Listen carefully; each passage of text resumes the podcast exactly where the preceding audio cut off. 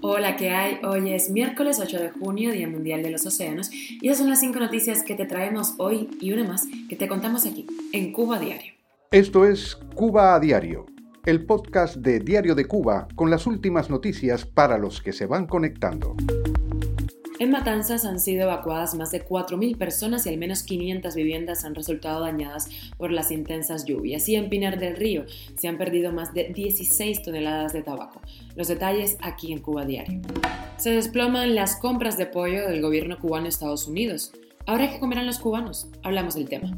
Trasladan a migrantes cubanos enfermos con varicela a un centro de salud en Islas Caimán. Yotuel Romero, uno de los cantantes de Patria y Vida, ha transmitido un mensaje sobre el pueblo cubano en la Cumbre de las Américas que se desarrolla en estos momentos en Los Ángeles. Te contamos los detalles. Y la pregunta que nos estamos haciendo referente a esta Cumbre de las Américas, además del resultado que va a tener cuando acabe, es de qué hubieran hablado los activistas cubanos que estaban invitados a la cumbre y que fueron impedidos a salir de la isla. Te lo contamos. Esto es Cuba Diario, el podcast noticioso de Diario de Cuba. Más de 4.000 personas han sido evacuadas en Matanzas por riesgos de inundación en un territorio con suelos saturados por las persistentes lluvias y embalses que ya han alcanzado su capacidad máxima. Los municipios más castigados en esta provincia han sido Martí, Ovellanos, Unión de Reyes, Pedro Betancur, Perico Cárdenas y la ciudad cabecera con daños también en más de 500 viviendas y plantaciones agrícolas, eso según la prensa oficial. En Pinar del Río, viajamos allí, el impacto de las lluvias en el principal cultivo exportable de la zona ha sido contundente. Hasta el momento se han perdido casi 17 toneladas de tabaco y las lluvias no cesan, no han terminado, seguirán cayendo en zonas del interior de Matanzas a Guantánamo, donde pueden ser más fuertes e intensas. Y las compras de pollo del gobierno cubano en Estados Unidos cayeron casi el 30% en el mes de abril, de acuerdo con las cifras de exportaciones publicadas por el Departamento de Agricultura estadounidense, lo que explica la escasez de ese alimento, el cárnico al que más acceso tienen los cubanos en los mercados de la isla. Según el economista Pedro Monreal, quien da seguimiento puntual, recordemos, a las cifras de compras de La Habana en Estados Unidos, la reducción significa unas 32 toneladas menos para el suministro a los cubanos. Monreal dijo que el precio del kilogramo del pollo estadounidense exportado a Cuba creció moderadamente en abril, pasó de 0,87 a 0,91 dólares. El economista consideró que se trata de una subida discreta teniendo en cuenta el crecimiento del precio de los cereales utilizados en la alimentación animal. Este crecimiento debido a la guerra en Ucrania. Durante mayo se hizo público que pese al embargo y en medio de la escasez de alimentos que agobia a las familias cubanas, en el primer trimestre del año 2022, Estados Unidos exportó a Cuba casi 84 mil toneladas de carne de pollo por un valor de más de 74 millones de dólares. Cuba a diario. Y los nueve migrantes cubanos enfermos con varicela en un centro de atención en Islas Caimán fueron trasladados al centro cívico Breakers. Es una unidad de salud según las autoridades de ese territorio británico de ultramar. El centro cívico Breakers es uno de los cuatro centros que figuran en el plan de contingencia para la migración masiva como alojamiento alternativo para los migrantes y estos van a permanecer allí hasta que se recuperen por completo, así lo indicó la información publicada. El sábado, los migrantes cubanos denunciaron la pésima atención que estaban recibiendo en un centro de detención del Servicio de Aduanas y Control de Frontera de Islas Caimán, donde se contagiaron de varicela y se mantenían en precarias condiciones de vida. Según un video compartido en Facebook por el doctor Alexander Raúl Pupo Casas, los cubanos llevaban varios días enfermos sin recibir atención médica por parte de las autoridades. De acuerdo con una nota de Cayman News Service, ese centro mantiene retenido a 186 migrantes cubanos en varios lugares del territorio. El cantante cubano Yotuel Romero transmitió un mensaje sobre el pueblo cubano en la Cumbre de las Américas que se lleva a cabo esta semana en Los Ángeles, California. Romero fue invitado como parte del foro Sociedad Civil y el diálogo entre sociedad civil, actores sociales y representantes gubernamentales de alto nivel. Lo escuchamos. Realmente la juventud cubana, esa infancia cubana, merece tanto odio, tanto castigo, tanta injusticia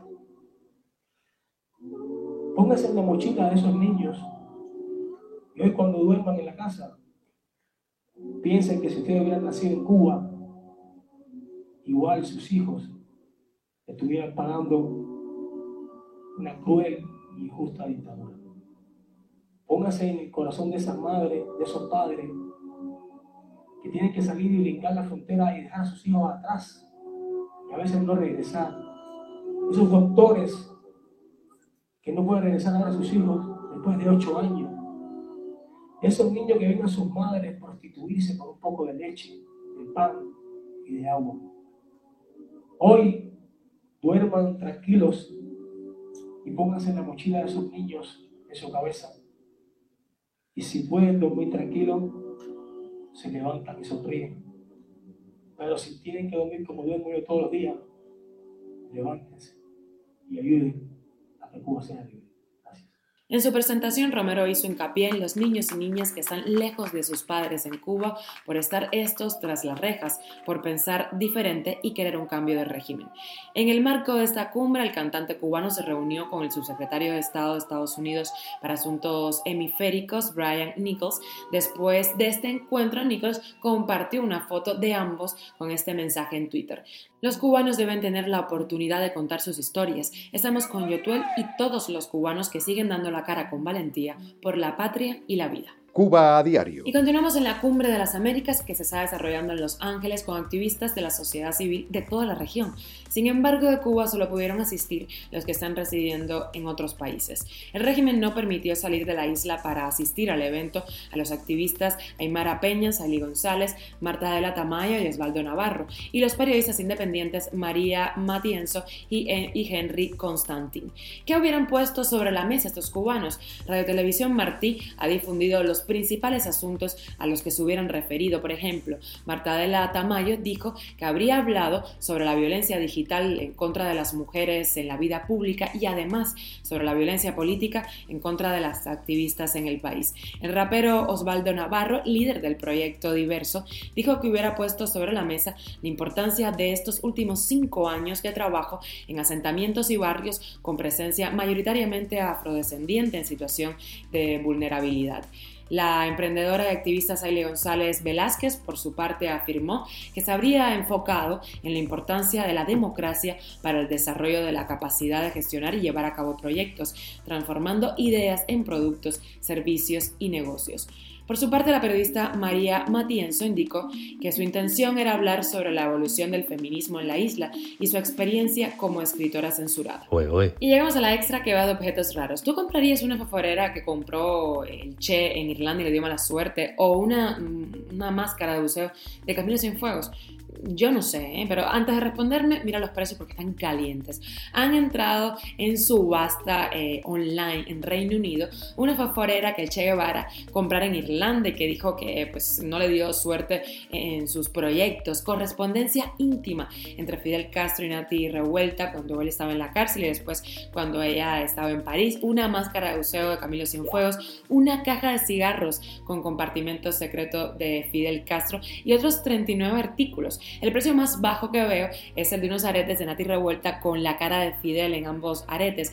Esto entra en subasta en un mínimo de 120 libras y subiendo. Los precios de salida de algunos objetos rozan los 100 mil dólares. Imagínense, los 39 objetos que están en la Puja Online pertenecen a Paul Fraster Collectibles y fueron del empresario británico eh, Gary Shannon, cercano a Castro y a su familia, así como a otros miembros de la cúpula del régimen cubano y quien ayudó a proporcionar tecnología e infraestructura de comunicaciones a Cuba. Esto es Cuba a Diario, el podcast noticioso de Diario de Cuba, dirigido por Wendy Lascano y producido por Raiza Fernández. Y hasta aquí llegamos por hoy. Gracias por estar con nosotros, hacernos parte de tu rutina en las buenas y no tan buenas. Recuerda que estamos contigo en Spotify, Apple Podcast y Google Podcast, SoundCloud y también nos puedes seguir en nuestras redes sociales. Yo soy Wendy Lascano, te deseo un gran y te mando un beso enorme.